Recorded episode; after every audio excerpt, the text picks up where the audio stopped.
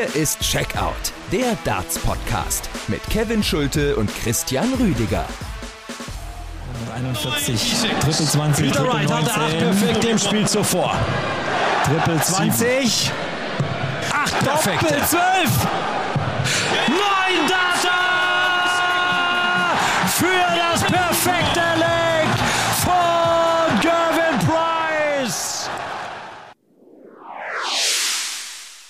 Zwei Matchstarts auf Doppel 20. Gervin Price auf die Doppel 10. Und Gavin Price noch nicht im Halbfinale. Der Weltmeister jetzt vor dem Aus. Michael Smith. Der dritte Matchstart sitzt und Michael Smith geht durch. Michael Smith im Halbfinale. Frohes neues Jahr, Freunde. Erstmal, das Jahr ist noch ziemlich kurz, aber es kann im Prinzip dartstechnisch schon jetzt nicht mehr besser werden, wenn man ehrlich ist. Was für ein Dartsabend, was für eine Dartsnacht, was für unfassbare Momente am Viertelfinaltag bei der Darts-Weltmeisterschaft 2022. Hier ist Checkout, euer Darts-Podcast für die besonderen Momente. Ich bin Kevin Schulte und ich versuche jetzt erstmal Christian Rüdiger zurück ins Leben zu holen nach diesen gut vier atemberaubenden Stunden Darts. Hi, grüß dich. Hallo Kevin, ich grüße dich. Reanimationsversuch erfolgreich. Lass uns über diesen grandiosen Art Dartsabend sprechen. Danke fürs Einschalten. Erstmal an dieser Stelle zur ersten Folge von Checkout in 2022. Wir starten jetzt natürlich mit mehreren Kracher-Momenten in dieses Jahr, denn dieser Tag, der geht in die Geschichte ein. Vielleicht der beste Dartsabend ever. Also diese zwei Cracker. Wright schlägt Ritz mit 5-4 und Price äh, verliert mit 4 zu 5 gegen den Bully Boy. Das ist Darts-Geschichte und ich weiß nicht, wann ich schon mal einen so langen Abend erlebt habe. Also Viertelfinale Best of Nine Sets ist natürlich, man läuft immer ein bisschen Gefahr, dass es lang und schmutzig wird, aber in dem Fall, ja, wir haben es alle genossen. Ja, definitiv, Kevin. Also es waren erstmal zwei Matches dann am Abend, die über die volle Distanz gingen, die vom Rhythmus her, gerade dann diese letzte Partie, Price gegen Smith, natürlich auch sehr schnell war, aber trotzdem äh, hat das die Zeit überhaupt nicht beeinflusst. Also wenn man sich jetzt auch mal überlegt, wann wir hier aufnehmen, nach Mitternacht, es ist jetzt schon äh, knapp ein Uhr und die Partien sind noch nicht wirklich eine Stunde komplett richtig alt. Also das ist wirklich äh, Wahnsinn. Ich kann mich selten oder im, im Prinzip kann ich mich gar nicht erinnern, ob ich jemals eine Viertelfinal-Abendsession geschaut habe mit zwei Matches über Best of Nine, die so lange ging und es hat einfach so unfassbar Bock gemacht und ich hätte mir jetzt eigentlich auch noch ein drittes Match reinziehen können. Also das ist wirklich Wahnsinn, was da passiert ist. Also dies wäre auch ein potenzieller Halbfinalabend gewesen, dann mit äh, First to Six, also das hätte ich auch gerne erlebt.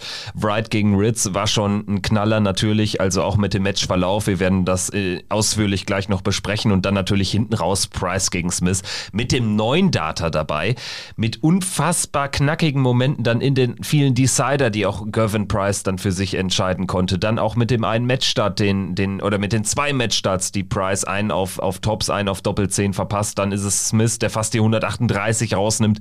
Price hat echt nochmal die Chance, auch äh, in dieses Match zurückzukommen. Aber am Ende ist es der Bully Boy, der das Match irgendwie zieht. Wir werden auch das natürlich gleich ähm, groß analysieren. Es war wirklich fett. Also ich mir fehlen auch so ein bisschen die Worte. Ich denke, man merkt das an dieser Stelle. Und ich weiß wirklich nicht, wie das noch besser werden kann. Ich glaube, die Erwartung darf man auch gar nicht erst schüren, dass da noch irgendwas besser geht in diesem Turnier.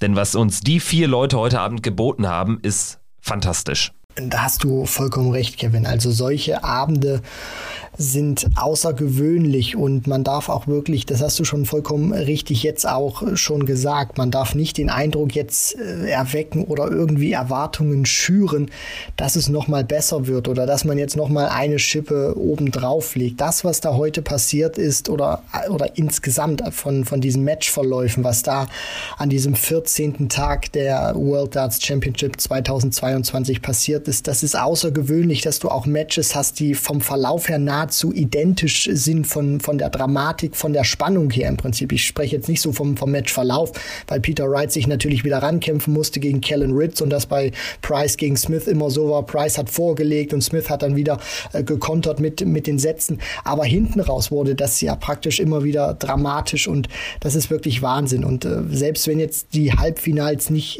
da rankommen, das ist trotzdem diese Weltmeisterschaft, die hat so viele Facetten, die, die, die, ich finde, die, die liefert trotzdem. Also viele hatten auch gesagt, nach diesen drei äh, positiven Corona-Tests, wo eben diese Matches auch ausgefallen sind, jetzt ist die ganze WM eine Farce. Natürlich hat das auch einen faden Beigeschmack, dass äh, zum Beispiel Van der Voort, Van Gerven und Chisney ihre Matches nicht spielen konnten.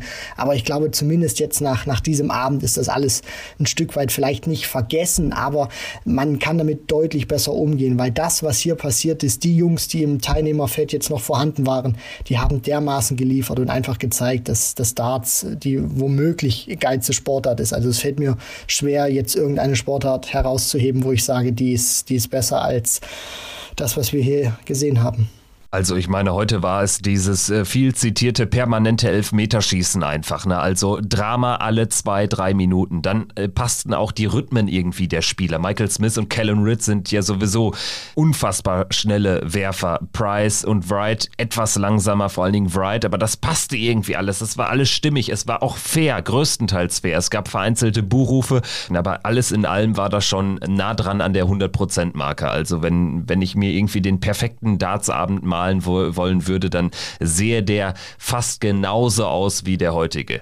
Also ein, ein großer Tag, Tag 14 bei der Darts-Weltmeisterschaft 2022. Es sind jetzt nur noch vier Spieler im Rennen. Wir sprechen natürlich auch über die Halbfinalbegegnungen, wollen aber jetzt natürlich erstmal darüber reden, wie denn die vier Spieler in dieses Halbfinale gekommen sind. Und zum Runterkommen erstmal eignet sich ja vielleicht eine kurze Analyse der Partie James Wade gegen Mervyn King, Christian. Wir machen es, denke ich mal, mittelkurz. Es war zumindest für ein äh, paar Minuten das beste Match, was wir im Jahr 2022 bislang gesehen hatten. Wenn wir das Ding mal durchgehen, am Ende steht ein 5-0 für The Machine, der drei Sätze im Decider gewinnt. Und am Ende muss ich sagen, ohne jetzt in die Details zu gehen, kein Spiel beschreibt doch James Wade so gut wie dieses, oder? Nee, absolut nicht. Da hast du vollkommen recht. Also gerade diese ersten beiden Sätze fand ich auch, also typischer kann James Wade eine Partie im Prinzip äh, gar nicht äh, gewinnen, weil er zweimal den äh, Decider dann äh, im Prinzip äh, sehr gut spielt und vom Timing auch her wunderbar äh, da ist. Also der, der, der kam in Satz 1 zum Beispiel überhaupt nicht gut rein, aber bringt es dann zumindest im, den, im Decider wieder sehr gut hin, weil er da sein bestes Leck in Satz einspielen kann und in Satz 2 ist es auch wieder. Er startet in den Decider überhaupt nicht gut, aber wirft eine 180, die vom Timing her sehr grandios ist. Und dadurch kann er dann seinen Anwurf durchbringen und sich diese 2 zu 0 Satzführung holen. Und dann wurde es ein bisschen besser, hat auch ein paar mehr Triple getroffen, sich dann auch verdient den dritten geholt. Und hinten raus äh, hat man auch gemerkt, Wade ist einfach der nervenstärkere Spieler gewesen, spielt den Satz 4 dann zum Beispiel wieder, gewinnt er den Decider, holt sich den äh, Anwurf mit 15 Darts, ist da einfach nervenstärker, spielt das Steady runter und Mervyn King hatte ähm, viele Möglichkeiten auch, ähm, sag ich mal, ausgelassen, hat keine gute Doppelquote gehabt und James Wade hat sich die Partie verdient einfach gesichert, weil er immer wieder der Spieler war, der in diesen wichtigeren Momenten das bessere Timing hatte und nervenstärker gewesen war. Der erste Fingerzeig war ja schon der erste Satz, als King insgesamt drei Setups, darunter eine auf Bull, vergibt und Wade dann mit dem letzten Anlauf das Doppel trifft und diesen Satz noch klaut von Mervyn King und danach ging es dann dahin aus Sicht des Königs. James Wade zieht ins Halbfinale ein und jetzt müssen wir natürlich auch die Frage stellen, was fangen wir jetzt eigentlich mit diesem Turnierverlauf bis dato an? Du wirst wahrscheinlich weiterhin darauf beharren, dass James Wade dieses Turnier gewinnt. Ich meine, das Halbfinale haben ihm viele zugetraut, gerade bei der Auslosung. Das sah gut aus. Er hat jetzt natürlich auch Glück gehabt, dass er ein Match weniger einfach absolvieren musste durch das Corona-bedingte Ausscheiden von Vincent van der Voort. Jetzt stehen wir hier. Wir haben ein 86er Average im WM-Viertelfinale. Trotzdem ist The Machine nicht einmal gefordert worden in diesem Turnierverlauf. Ist das jetzt eher positiv, dass ähm, er noch nicht gefordert wurde oder kann das eher auch zum Nachteil werden und du rückst so ein bisschen auch von dem Tipp, äh, dem Weltmeister-Tipp James Wade ab? Weil wenn ich mir so die anderen Kandidaten in dem Feld anschaue, da weiß ich ehrlich gesagt nicht, ob es reicht, einfach das gute, typische James Wade-Finishing äh, zu haben. Also ich möchte es erstmal so formulieren. Von den vier verbliebenen Spielern im Turnier hat James Wade den schlechtesten Eindruck bislang gemacht. Ich glaube, da sind wir alle äh, uns einig in dieser Meinung. Trotzdem bleibe ich natürlich dabei bei meinem Tipp, dass äh, ich mit James Wade gehe als Weltmeister der PDC World Darts Championship 2022. Und die Frage, die stellt sich für mich nicht so wirklich, was man mit diesen Auftritten anfangen kann, weil wir reden hier, und das ist vielleicht auch das Gute in der Hinsicht. Wir reden hier nicht über Peter Wright vielleicht oder äh, Gary Anderson oder Michael Smith, sondern wir reden hier wirklich über James Wade, wo man wirklich sagen muss, das, was der bislang gespielt hat, das wird ihn auch vollkommen Wumpe sein. James Wade ist einer, der schaut nicht auf Averages, den geht es einfach nur darum, Matches zu gewinnen. Also diese, diese Partie gegen Mervyn King James Wade ist der Average vollkommen egal. Der schaut auf das Ergebnis 5 zu 0 gegen Mervyn King. Das ist ihm wichtig. Und das, das Gute bei James Wade ist einfach, dass er diese Mentalität hat. Es bockt ihn einfach nicht, was er in der Vergangenheit gemacht hat. Er ist durchgekommen. Er steht jetzt im Halbfinale. Er hat immer das getan, was er tun musste. Und er weiß einfach auch, dass, die, dass jedes Spiel ein neues Spiel ist. Klingt nach einer sehr abgedroschenen Phrase, ist für James Wade aber einfach typisch. Den bockt das nicht, was der bislang gemacht hat. Und er hat einfach auch das Spiel, jeden Spieler auf dieser Tour zu schlagen. Natürlich muss er jetzt äh, deutlich was draufpacken, um Michael Smith äh, zu schlagen, beziehungsweise auch erstmal gefährlich zu werden. Aber das ist einfach dieses, dieses Gute, dass James Wade sich nicht dafür interessiert, was war gestern oder wie lange habe ich bislang mein Turnier gespielt, war das eher gut oder schlecht von den Statistiken, sondern James Wade sagt einfach, ich habe das gemacht, was ich tun musste. Jetzt stehe ich im Halbfinale, neues Spiel und ich habe einfach äh, auch die Qualität und die Möglichkeit, Michael Smith zu schlagen und kann mein Average problemlos von 6 86 Punkten auch deutlich höher peitschen. Ja, das hat die Vergangenheit äh, sehr häufig schon gezeigt, äh, gebe ich dir recht. Man muss jetzt natürlich sagen, ihn bockt es dann schon, wie er offensichtlich wahrgenommen wird. Denn er hat eine sehr markige Pressekonferenz gegeben und hat sich ähm, auch in Richtung Wayne Mardell sehr scharfzüngig äh, geäußert und hat im Prinzip kritisiert, ähm, wie er denn so wahrgenommen wird, wie ihn die Medien wahrnehmen. Da würde ich dich auch noch mal ganz gerne fragen wollen. Findest du, dass das so unbedingt gerechtfertigt ist? Ich sag mal so, nur in Teilen, weil, ganz ehrlich, guck dir die vier Halbfinalisten an. James Wade ist einfach langweilig. Ist vielleicht ein Hottake, aber für mich ist das so. Der gibt mir einfach nichts. Ich meine, wenn der Neundater wirft, klar, die Bühne war leer letztes Jahr im Ali Pelli, aber das einfach weg, weglächelt, als wäre es irgendwie Checkdart mit dem 19. Äh, Dart äh, zum, zum 2 zu 1 in den Legs, dann frage ich mich halt, was will er eigentlich? James Wade bleibt für mich einfach gewissermaßen ein komischer Kauz. Ja, das beschreibt es sehr gut. Also in der Wahrnehmung von James Wade kommt er mir auch oftmals sehr kauzig vor. Wenn du dir dann allerdings auch mal so ein paar Videos immer von ihm anschaust, klar, er hat diese bipolare Störung. Das heißt, das ist so eine Krankheit, die mit extremen Stimmungsschwankungen. Aber er kommt teilweise mir auch sehr, sehr lustig rüber in, in Filmen, die ich auch mal sehe oder Filmen eher, eher nicht, sondern dann Clips, die, die man sich auf YouTube anschaut, wo man ihn dann auch ein bisschen anders sieht, abseits diese, dieser Matches, wo er dann auch oftmals sehr der einen sehr britischen Humor hat, äh, ist vielleicht auch so, wo, wo ich sage, da kann ich mich vielleicht ein Stück weit mit ihm besser identifizieren als andere. Aber ich habe, ich, um da jetzt auch auf dieses Interview zu sprechen zu kommen, was du da meintest gegen Wayne Mardell, ich habe das ehrlich gesagt, also das war jetzt so meine persönliche Wahrnehmung, nicht nur so auf das Turnier gesehen, sondern auch ein bisschen overall, weil ich finde, James Wade ist immer einer, der ein bisschen mit Abstrichen gesehen wird, weil ihm vielleicht dieser WM-Titel auch fehlt noch, weil er äh, vielleicht auch nicht so viel einem, einem, einem Berichterstatter oder den, den Zuschauern gibt wie ein Gervin Price, ein Michael van Gerven, Phil Taylor früher, sondern er einfach mit, mit dieser Art und Weise, wie du es gerade schon gesagt hast, vielleicht ein Stück weit langweilig rüberkommt. Und James Wade Wade gefühlt nicht den Respekt bekommt, den er eigentlich bekommen sollte für die Titel, die er gewonnen hat, für die Art und Weise, wie er sich schon seit Jahrzehnten da oben hält. Und ich glaube einfach, das ist immer so etwas, was ihn persönlich nervt, weil er sagt, hey, ich bin einer, der nach Phil Taylor äh, drei, äh, in drei Jahrzehnten Major-Titel gewonnen hat. Also das können auch nicht so viele, bis auf den großen Phil de Power Taylor, äh, vorweisen. Des, deswegen, ich glaube, das ist nicht nur so aufs Turnier bezogen. Sicherlich kocht das jetzt immer ein bisschen hoch bei James Wade, weight. Aber mir fehlt immer so, so ein bisschen die, der allgemeine Respekt für The Machine. Und ich glaube auch, wenn er sich den Titel holen sollte, dass dann viele wieder sagen, ja, bis zum Halbfinale wurde er eigentlich nie groß getestet, hat sogar noch ein Freilos gehabt, weil Vincent van der Voort Corona positiv war. Also selbst dann, wenn er sich jetzt den WM-Titel holt, habe ich immer wieder die Befürchtung, dass es Leute gibt, die einfach sagen, ja, James Wade, der Titel ist nicht so viel wert wie Gervin Price im vergangenen Jahr oder alle anderen Weltmeister. Der hatte das eine Freilos, der hatte einen recht lockeren Durchgang bis ins Halbfinale, dass er einfach da wieder nicht die Anerkennung bekommt, die er eigentlich verdient.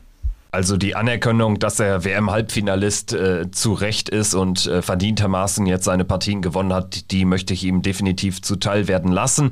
Ich meine, klar, nur drei Siege, aber eben dann auch in einer Deutlichkeit, da spielt der Average dann auch eine Nebenrolle. Ich meine, wir sagen es oft genug, dass der Average auch nicht alles ist. Ich bin gespannt, was wir für einen James Wade dann gegen den Bully Boy sehen werden. Das generell ja auch von der ganzen Aufmachung eine ganz andere Partie als Smith gegen Price jetzt äh, zum Beispiel gewesen ist. Also da kann man sicher sein. Aber gut, sprechen wir gleich eh nochmal drüber. Wir gehen in die zweite Partie an diesem Tag. Luke Humphreys gegen Gary Anderson. Viele haben Luke Humphreys hier sogar so ein bisschen die Favoritenrolle zugeschoben. Allerdings ähm, waren wir uns ja beide schon relativ einig, Gary Anderson wird das aufgrund seiner Erfahrung machen. Und letztendlich ist es so gekommen, zeigt sich vor allen Dingen deshalb, weil er vier seiner fünf Satzgewinne im entscheidenden Leck des jeweiligen Satzes geholt hat. Also vier Decider, sie alle gingen an Gary Anderson. Das am Ende einfach der Schlüssel zum Sieg, denn in der Leckbilanz äh, steht da ein sehr, sehr knappes 17 zu 16 müsste es sein für den äh, Flying Scotsman. Nein, 16 zu 15, aber auf jeden Fall eine sehr, sehr knappe Kiste.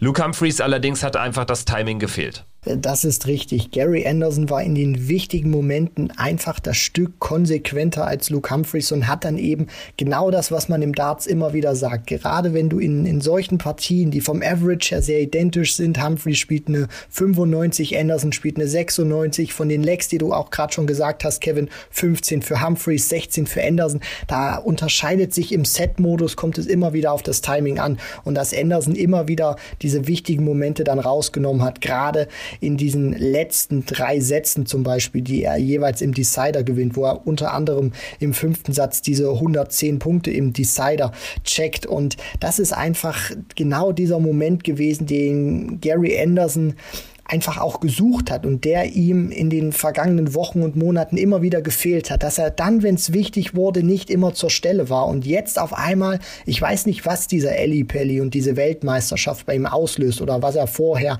im Vorfeld macht vom, vom Trainingspensum her, aber er scheint sich einfach immer mehr einzugrooven und diese Partie gegen Luke Humphreys war für mich auch noch mein Fingerzeig, also der hat wirklich den Anderson ausgestrahlt, den ich sehen möchte, kämpferisch, der hatte Bock, der hatte auch immer die dieses gewisse Lächeln auf den Lippen gehabt, wo du gemerkt hast, da ist die Anspannung nicht so hoch, der nimmt das immer noch ein bisschen mit Humor, der versucht auch dadurch locker zu werden.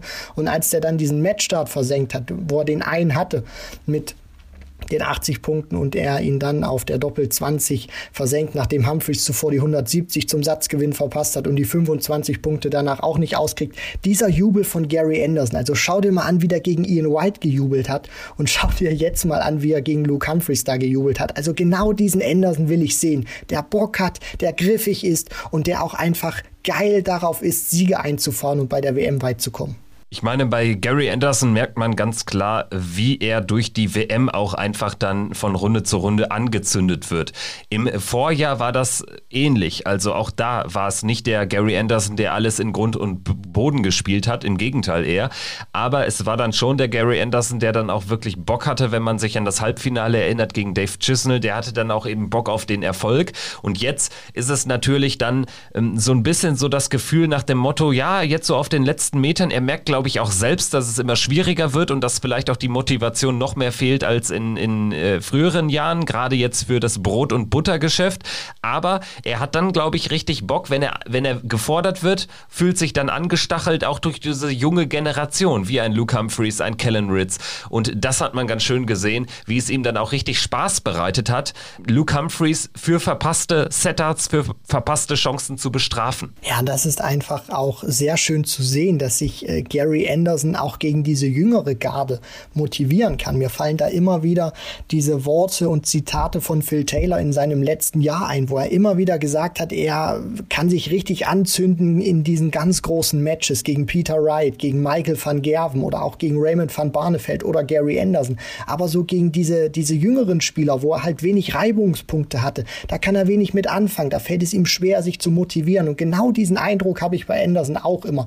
Und das nicht nur bei den Gegnern, sondern auch teilweise bei den Turnieren, dass er auf der Pro Tour einfach nicht diese, diese gewisse Griffigkeit hat, die man sich vielleicht gerne wünschen würde, die er dann aber bei der WM zeigt. Und ich frage mich auch teilweise, äh, ja, ja, vielleicht sollte die PDC doch jemanden einstellen, mit einem kleinen Augenzwinkern das jetzt betrachten, was ich sage, jemanden einstellen, der Gary Anderson immer mal wieder ein bisschen piekst, damit er auch wirklich so angezündet wird, weil wenn er wirklich so spielt, wenn er wirklich auch Bock drauf hat, diese Partien zu gewinnen und den Gegner für verpasste Darts zu bestrafen, dann ist das einfach auch den Gary Anderson, den ich sehen möchte, wo ich mich auch immer ein Stück weit zurück, äh, zurückerinnert fühle an die Weltmeisterschaften 2015, 2016, aber auch 2017, wo er dann nochmal ins Finale gekommen ist und den dritten WM-Titel hintereinander verpasst hat. Also das ist wirklich großartig zu sehen und ich hoffe auch, dass er diese, diese Motivation über die WM hinaus behält. Jetzt wird er sie klar natürlich weiter behalten Jetzt geht es im schottischen Duell gegen Peter Wright. Das wird auch großartig. Und äh, ja, Gary Anderson, der ist angezündet. Der hat jetzt richtig Bock. Und äh, da kann sich jeder Fan des Flying Scotsman sehr viel ausrechnen und träumen vom dritten WM-Titel.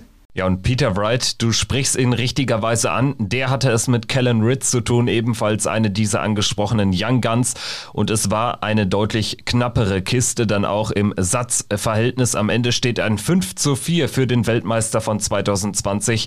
Er schickt sich also an, den Titel zum zweiten Mal insgesamt zu holen. Peter Wright erlebt allerdings hier einen Horrorstart wirklich, ohne jetzt total anders zu performen. Es war einfach Kellen Ritz geschuldet, der famos gespielt hat also gerade dieser erste Satz, ähm, den startet er ja schon mit einem 152er Check und insgesamt, der hat ja gefühlt nur drei Minuten gedauert, der Satz.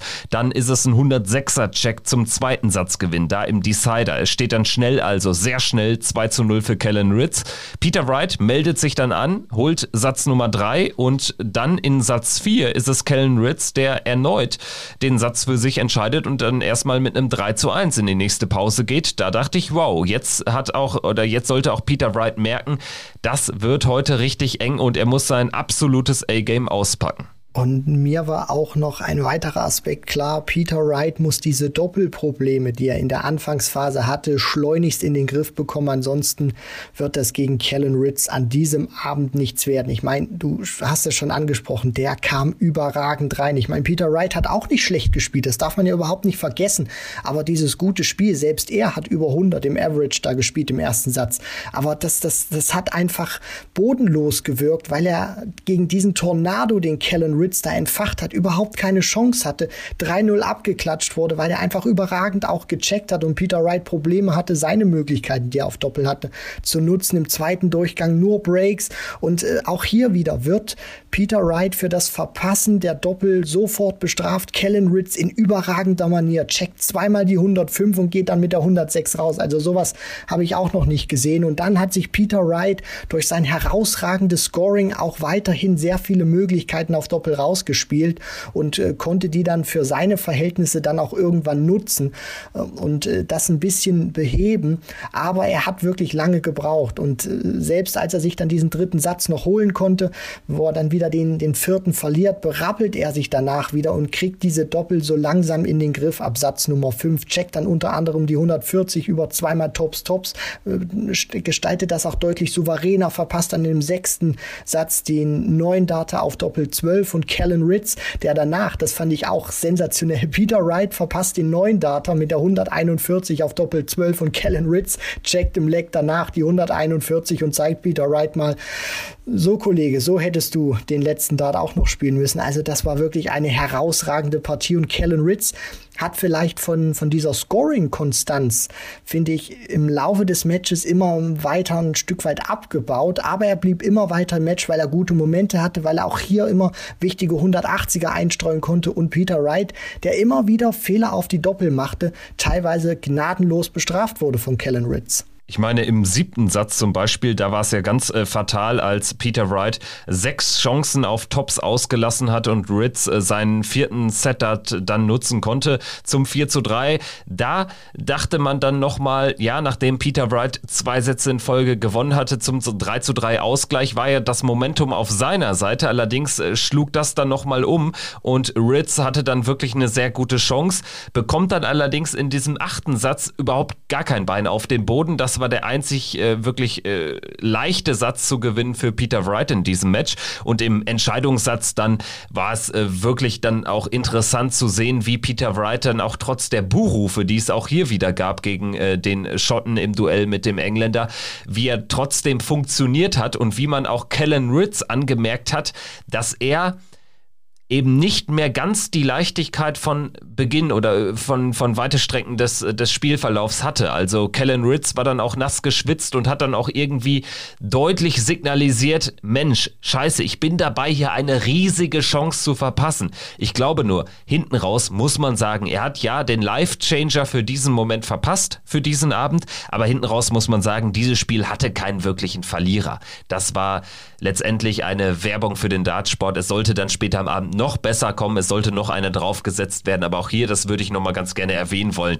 Kellen Ritz kann sich gar nicht viel vorwerfen. Ich meine, am Ende läuft es im Dartsport häufig so, weil es dann eben auf das Mentale ankommt, darauf ankommt, in solchen Situationen bereits Erlebtes auch abzurufen. Und Kellen Ritz hat so etwas noch nicht erlebt, nicht ansatzweise so eine Situation. Und für meine Begriffe hat das einzig und allein den, den Unterschied gemacht zugunsten von Peter Wright.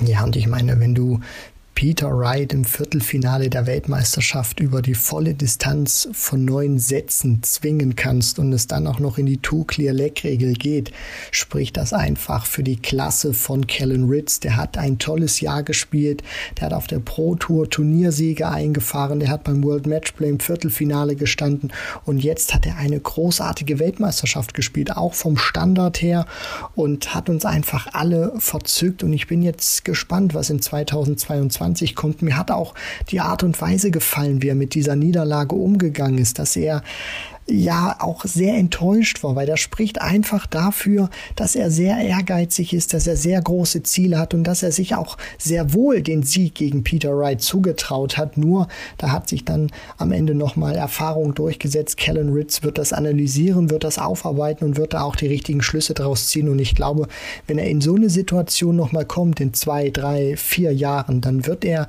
dieses Match nicht mehr verlieren, weil er dann genau das Mühe an Erfahrung hat und weiß, wie er in solchen Situationen Situation reagieren muss. Und ich freue mich jetzt erstmal auf die Diskussion des Matches zwischen Gavin Price und dem Bullyboy Michael Smith. Das war ein absoluter Cracker und wir hatten schon einige bei dieser Weltmeisterschaft und gerade der Bully Boy hat ja auch mit seinem Achtelfinale gegen Johnny Clayton zu einer sportlich wirklich famosen Weltmeisterschaft schon jetzt beigetragen. Jetzt nimmt er den zweiten Waliser raus. Michael Smith hat uns einmal mehr eines Besseren belehrt und hat gezeigt, dass er wirklich mental mittlerweile ein ganz anderer Spieler ist. Ansonsten kriegst du das so nicht verpackt gegen Gervin Price, der auch hier wieder insgesamt drei Decider gewinnt, also auch wieder in den entscheidenden Momenten da war ähm, sich äh, seine Momente hat sichern können, weil insgesamt hatte man schon das Gefühl, dass Michael Smith im Scoring so ein bisschen besser ist. Ich meine, das zeigt auch die Statistik, gerade bei den 180ern stehen da 10 180er mehr auf der Uhr am Ende der Partie 16 zu 6 für den Bully Boy und äh, dementsprechend musste Gervin Price ja auch über das Scoring kommen. Letztendlich äh, zeigt oder hat äh, so ein bisschen der Verlauf der Weltmeisterschaft der beiden Spieler schon so einen kleinen Hinweis Hinweis darauf gegeben, wie es laufen würde. Nur waren wir uns ja alle nicht sicher, dass der Bully Boy das jetzt auch in diesem Match dann verpackt bekommt. Das hat er aber geschafft. Das hätte ich übrigens auch gesagt, wenn jetzt Price das Match 5-3 gewinnt, um das mal klarzustellen. Aber mir fiel da schon auf, dass Michael Smith da scoring-technisch einfach immer so ein ganz bisschen vorne weggegangen ist. Ja, und vor allem, wenn man sich den Average anschaut, sieht man auch nochmal, dass Smith diesen kleinen Ticken vom Scoring her besser war und auch über die komplette Distanz konstanter war, über diese 38 Legs, die gespielt wurden. Price mit einem Average von 99,5, Smith mit den 102. Also das zeigt einfach, dass der Bully Boy über diese Distanz einfach nahezu keine wirkliche Schwächephase hatte und somit Gervin Price auch vielleicht ein Stück weit damit den, den Stecker gezogen hat, beziehungsweise auch zermürbt hat, weil es war immer wieder dieses Spiel, Price gewinnt den Satz, Michael Smith zieht nach. Und so hat sich das immer weiter gezogen über die gesamte Dauer des Matches. Und Price ist diesen Smith einfach nicht losgeworden, er hat sich einfach nicht abschütteln lassen, egal was er gemacht hat, der neuen Data hat ihn nicht gebockt, da hat er dann in dem Satz 121 Punkte im Schnitt pro Aufnahme gespielt, also Price spielt den neuen Data und Smith äh, unbeeindruckt, holt sich die beiden Lecks danach und spielt 121 Punkte im Schnitt pro Aufnahme. In diesem Satz, wo Gervin Price das perfekte Spiel, das perfekte Leck gewinnt. Und ich glaube, das hat einfach auch so ein Stück weit den Ausschlag gegeben in dieser Partie. Natürlich überlebt er noch zwei Matchstarts äh, von Gervin Price, aber alles in allem muss man sagen, dass, dass dieser Sieg von, von Michael Smith auch wirklich ein kleines Statement war, eine kleine Ansage, weil er sich von nichts hat beeindrucken lassen, was Gervin Price ihm entgegengeworfen hat und Price dann auch ein Stück weit teilweise reagiert hat mit Aufnahmen, die er gespielt hat, weil er sicherlich auch selber gemerkt hat, egal was ich mache, ich komme von diesem Michael Smith nicht weg, weil der Bully Boy hat wirklich großartig performt. Also er hatte gegen Clayton schon äh, für meine Begriffe den wirklich besten Auftritt äh, gegen einen ähm, unglaublich gut aufgelegten Johnny Clayton. Das kann man auch gar nicht so richtig vergleichen mit seinem WM-Run. Also der war ja ähnlich ähm, wie der von Anderson im Vorjahr, als er äh, damals ins Finale eingezogen ist, 2019 gegen Michael van Gerven.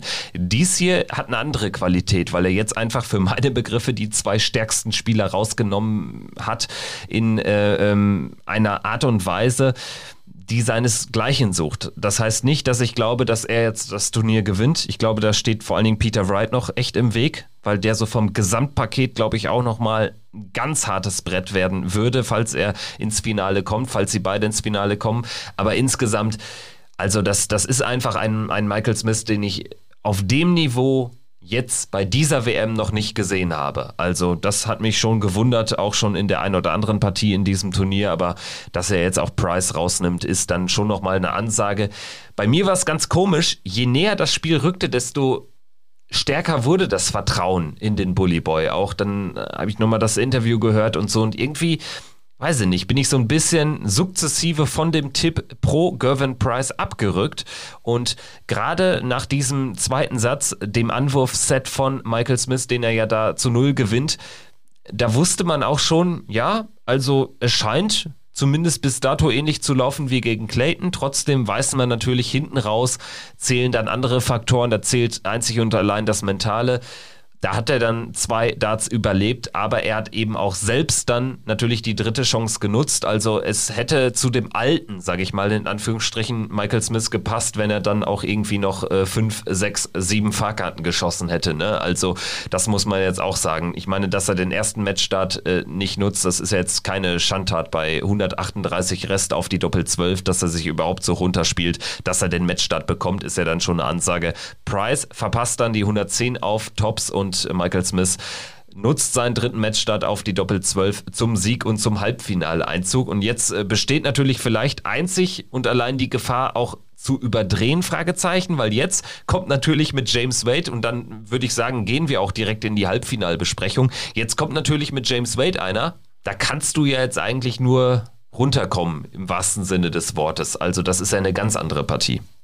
Bei Price ist es auch so, den kannst du auf der Bühne, finde ich, teilweise relativ gut lesen. James Wade, das komplette Gegenteil, ein absolutes Pokerface, egal ob er gut spielt oder schlecht spielt. Du weißt einfach nicht, wie es innerlich aussieht. Und es wird auch nicht so sein für Michael Smith, dass er auch mal äh, mit dem Gegner abklatschen kann, wie er das gegen Johnny Clayton zum Beispiel getan hat oder mit Gervin Price nach guten Momenten. James Wade ist einer, der lässt sich da oben kalt im Regen stehen. Der lächelt dir nicht zu oder gibt dir mal einen Fistbump oder sagt, hast du gut gemacht, war ein, war ein gutes Finish und lässt sich das auch spüren.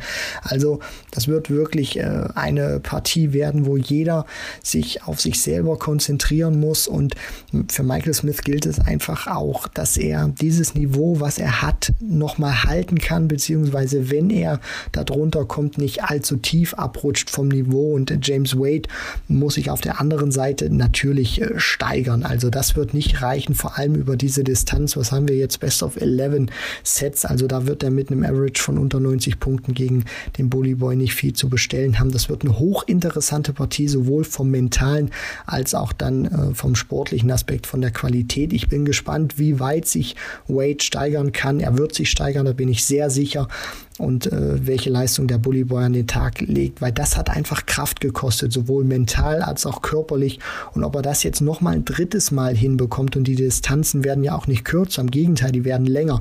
Ob er das noch mal hin, hinbekommt, da bin ich wirklich gespannt und natürlich gehe ich mit meinem äh, Tipp. Ich meine, ich habe mich vor der WM festgelegt auf James Wade und deswegen sage ich auch weiterhin, auch wenn der Bullyboy bislang deutlich besser performt hat, das ist überhaupt gar keine Frage. Äh, James Wade gewinnt diese Partie. Da wären wir dann auch schon bei dem zweiten Halbfinale. Das ist äh, schon das Main Event, würde ich sagen. Einfach so vom Standing, von der Historie der beiden Spieler. Da treffen insgesamt drei Weltmeistertitel aufeinander. Einer von Wright und äh, zwei von Gary Anderson. Und das Duell Wright gegen Anderson, muss man ja sagen, erlebt man sehr, sehr selten. Also ich kann mich gerade nicht erinnern, wann die beiden zuletzt äh, auf einer Major-Bühne gegeneinander gespielt hat, haben. Äh, vielleicht äh, kannst du mich da belehren, wann das gewesen sein soll. Aber gerade ähm, weil man jetzt häufig natürlich dann auch ähnliche Begegnungen in den Halbfinals, in den Finals erlebt, ist das, äh, wie ich finde, eine sehr schöne Abwechslung. Also schottisches Duell, gerade bei diesem englischen Publikum in diesem Jahr ist es ja natürlich nochmal ganz besonders speziell. Das, glaube ich, ist sogar ganz gut, dass man da jetzt äh, sicherlich auf Buhrufe verzichtet, weil die beiden sind gleichermaßen beliebt. Also insgesamt, glaube ich, hat die, die Begegnung einfach was aber auch, ja, sage ich mal, von, von der Vorgeschichte der beiden wird es eine sehr interessante Partie. Mittlerweile mögen sie sich, beziehungsweise sind gut aufeinander zu sprechen. Das war aber auch nicht immer so. Da gab es auch mal Zeiten, wo sie nicht so gut aufeinander zu sprechen waren, die beiden, wo es da ordentlich geknirscht hat zwischen Anderson und Wright. Und weil du auch noch mal gefragt hast zwischen den Duellen, also wenn ich mich recht erinnere, ich weiß jetzt nicht, ob es die ultimativ letzten Begegnungen im TV der beiden waren, aber ich kann mich erinnern, die 1 gegen 1 Duelle, World Cup natürlich äh, nicht mit ähm, inklusive, wo sie als Team zusammenspielen. Das war der Grand Slam 2017, das Halbfinale Anderson gegen Wright. Da hat Peter Wright die Partie noch gewonnen und ist damals ins Finale eingezogen, obwohl Anderson ähm, über weite Teile der Partie dominiert hat und vorne lag. Und dann noch, wenn ich es richtig in Erinnerung habe, die WM 2017, damals auch das Halbfinale. Da hat Wright gegen Anderson gespielt und damals Damals hieß der Sieger Gary Anderson mit 6 zu 3 hatte sich der Flying Scotsman damals durchgesetzt. Exakt, das war dieser legendäre Halbfinalabend, als äh, Van Gerven 6-2 gegen Van Barneveld gewann mit einem 114er Average und Gary Anderson hat gegen Peter Wright da 6-3 gewonnen, ist dann im Finale gegen MVG, müsste 7-3 gewesen sein, untergegangen. Also äh, das war ein sehr famoser Abend, der kommt, würde ich sagen, vielleicht auch so ein bisschen an den, an den äh, gestrigen Viertelfinalabend ran. Allerdings würde ich dann immer die Dramatik be bevorzugen und wir hatten hier eben zwei Last äh, Set Decider. Dementsprechend, also kommen wir, glaube ich, nicht daran vorbei, dass wir diesen auf jeden Fall in die, in die Hall of Fame der besten Dartsabende reinbringen sollten. Ähm, also Wright gegen Anderson und in der ersten äh, Begegnung im Halbfinale ist es Smith gegen Wade. Ich bin äh, relativ äh, sicher, dass wir Michael Smith irgendwie im Finale sehen werden, beziehungsweise ja, du hast mich eben so ein bisschen ins Wanken gebracht, natürlich, weil James Wade sein Spiel auch schon deutlich merklich wie auf Knopfdruck nach oben hieven kann, wenn er es braucht. Nach dem Motto, ein gutes Pferd springt so hoch, wie es muss.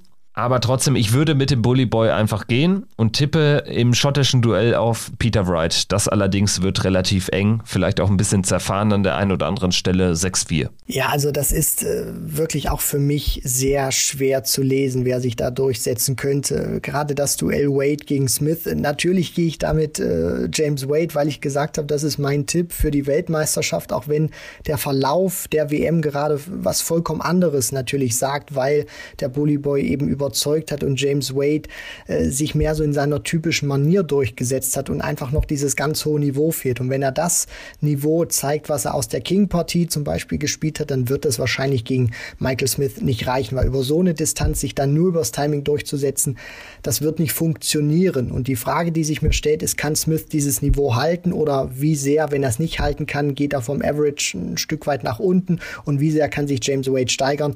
Aber alles in allem äh, gehe ich dann natürlich weiterhin mit meinem WM-Tipp und sage James Wade und auf der anderen Seite Gary Anderson gegen Peter Wright. Das ist auch so eine brutal schwere Partie. Anderson hat vielleicht so diesen, diesen leichten Hang, dass man ihm immer noch ein bisschen unterschätzt vielleicht oder ihm das nicht ganz zutraut in dieser Konstanz, weil er nicht das super Jahr gespielt hat und Peter Wright deutlich konstanter war.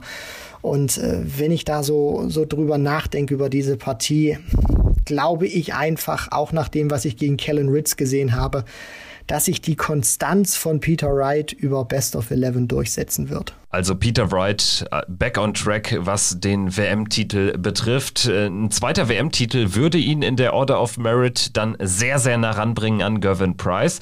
Der ist natürlich nach wie vor oder bleibt die Nummer eins der Welt, auch ohne WM-Titelverteidigung. Man muss ja fast schon sagen, dadurch, dass Price jetzt äh, den 500.000 Pfund Check nicht einheimsen kann ein zweites Mal, bleibt es ein bisschen kuscheliger, weil sonst hätte er seinen Nummer 1 Status zementieren können. Also da wäre ein Jahr lang überhaupt gar nichts gegangen. Wenn Wright den Titel holt, dann haben wir da einen klaren Zweikampf. Michael van Gerven droht im Übrigen den äh, Platz äh, Nummer 3 äh, zu verlieren. Das könnte im schlimmsten Fall aus seiner Sicht sogar, wenn äh, James Wade das äh, Finale erreicht und Gary Anderson das Turnier gewinnt, dann wäre Michael van Gerven sogar nur noch die 5 und bräuchte damit eine Wildcard für die Premier League. Auch das muss man sich mal vorstellen. Er wird sie natürlich bekommen, das ist klar. Und generell, was die Premier League betrifft, da ist einiges klar gezurrt. Ich würde nur nach dem gestrigen Abend schon sagen, Kellen Ritz hat vielleicht sogar eine Chance. Ich glaube, ich befürchte für ihn, dass er sie nicht bekommt, diese Wildcard, weil er eben das Spiel verloren hat. Hätte er gewonnen, glaube ich, dann äh, hätte er gute Chancen gehabt, einen D'Souza oder einen Vandenberg rauszukicken. So allerdings wird schwierig.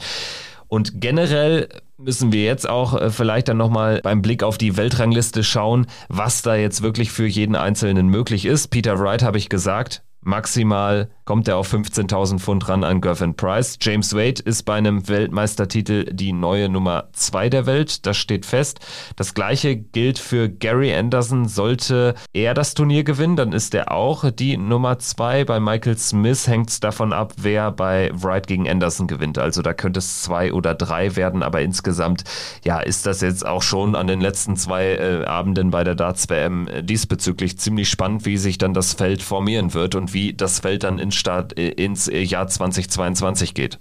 Ich denke mal, da wird sich nicht so viel äh, drumherum drehen, weil egal wer sich jetzt noch Platz drei oder Platz vier oder vielleicht gibt's dann auch noch auf äh, Platz zwei eine Verschiebung, je nachdem wird Peter Wright vielleicht noch einen Platz nach hinten verdrängen, kommt immer darauf an, wie er jetzt spielt, wer das Turnier dann auch noch gewinnt. Du hast das gerade schon sehr äh, schlüssig auch aufgedröselt. Die ersten sechs, die da aktuell stehen, im Live-Ranking, nicht in der aktuellen Order of Merit, sondern schon im Live-Ranking, wo die Ergebnisse eingerechnet sind, Price, Wright, Van Gerven, Wade, Anderson und Smith, die werden für mich persönlich in der Premier League, wenn es dann im Februar losgeht, auch am Start sein. Und dann hätten wir noch zu verkünden, gegen wen es äh, für Gabriel Clemens geht in der ersten Runde beim Masters. Das ist ja traditionell das erste große Major-Event eines Jahres. Ende Januar findet das Ganze wieder statt und Gabriel Clemens wird als Nummer 21 der Welt wieder dran teilnehmen können und trifft in der ersten Runde auf Christoph Ratajski auf die Nummer 12 der Welt. Auch das steht also fest. Ansonsten haben wir da unter anderem ein holländisches Duell zwischen Van Dijvenbode und Noppert, Luke Humphreys gegen gegen Nathan Espinel klingt extrem geil, aber das natürlich noch Schnee von übermorgen. Erstmal haben wir nach der WM die Q-School, aber erstmal versprochen bringen wir die Weltmeisterschaft 2022 in den Hafen. Wer holt sich den Titel? Ist es zum zweiten Mal Peter Wright, zum dritten Mal Gary Anderson, zum ersten Mal der Bullyboy Michael Smith oder zum ersten Mal James Wade, der erfolgreichste Nicht-Weltmeister bis dato?